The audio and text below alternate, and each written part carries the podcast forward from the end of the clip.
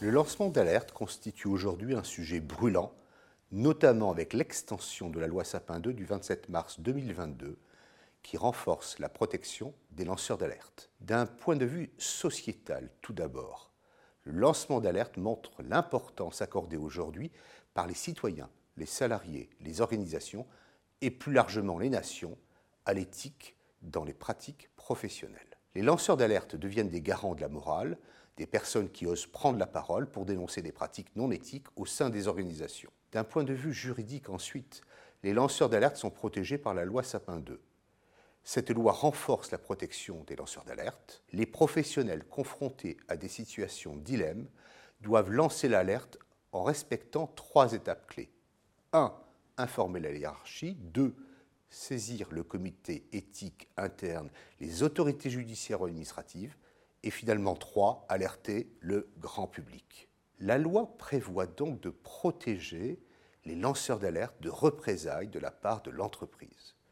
Pourtant, les professionnels préfèrent généralement partager le secret dans leur espace de proximité. Alerter est perçu comme un acte de trahison les individus préfèrent privilégier la qualité de leur relation avec les parties prenantes. En d'autres termes, les professionnels optent pour le silence plutôt que pour la divulgation du secret. Les risques perçus à lancer l'alerte sont trop importants au regard des bénéfices éventuels même moraux, qu'ils perçoivent à transmettre l'information. Nos travaux montrent que même si les salariés connaissent l'existence de dispositifs internes anticorruption, il reste difficile de les mobiliser. Les professionnels sont trop conscients des risques de détérioration de la qualité des relations avec leurs collègues, le risque de sanctions de la part de la hiérarchie ou encore des freins à leur carrière. C'est d'ailleurs pour cette raison qu'une extension de la loi Sapin 2 en mars 2022 vient parachever le dispositif de protection des lanceurs d'alerte initié fin 2016. Le lanceur d'alerte peut choisir entre un signalement interne au sein de l'entreprise et un signalement externe à l'attention de l'autorité compétente, du défenseur des droits, à la justice ou un organe européen.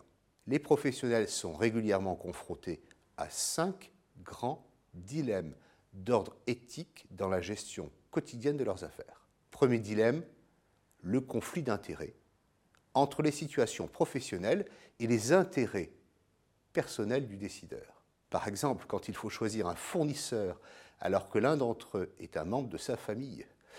Le deuxième dilemme s'appelle quant à lui la magnitude des conséquences.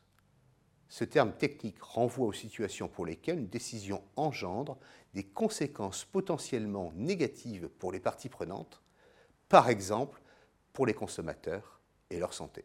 Le troisième dilemme, quant à lui, se réfère à la temporalité, lorsqu'une décision peut avoir un impact négatif de façon extrêmement rapide sur les clients, les fournisseurs, l'État ou encore les consommateurs.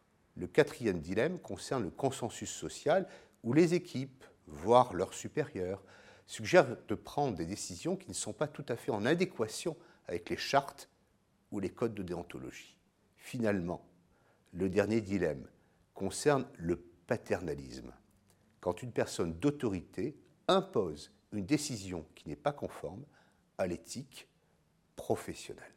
En résumé, les professionnels sont souvent exposés dans leur pratique quotidienne à des situations non éthiques et doivent prendre position. Les organisations employeuses sont pour leur part tenues pour responsables des pratiques professionnelles de l'ensemble de leurs collaborateurs.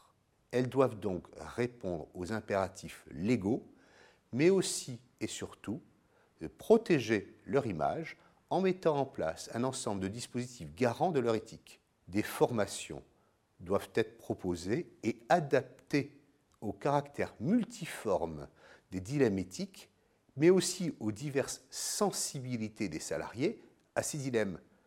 Les jeunes diplômés sont par exemple des cibles privilégiées pour des partenaires commerciaux peu scrupuleux. Pour conclure, le lancement d'alerte s'avère délicat, mais il est désormais encadré est protégé par les extensions de la loi Sapin 2.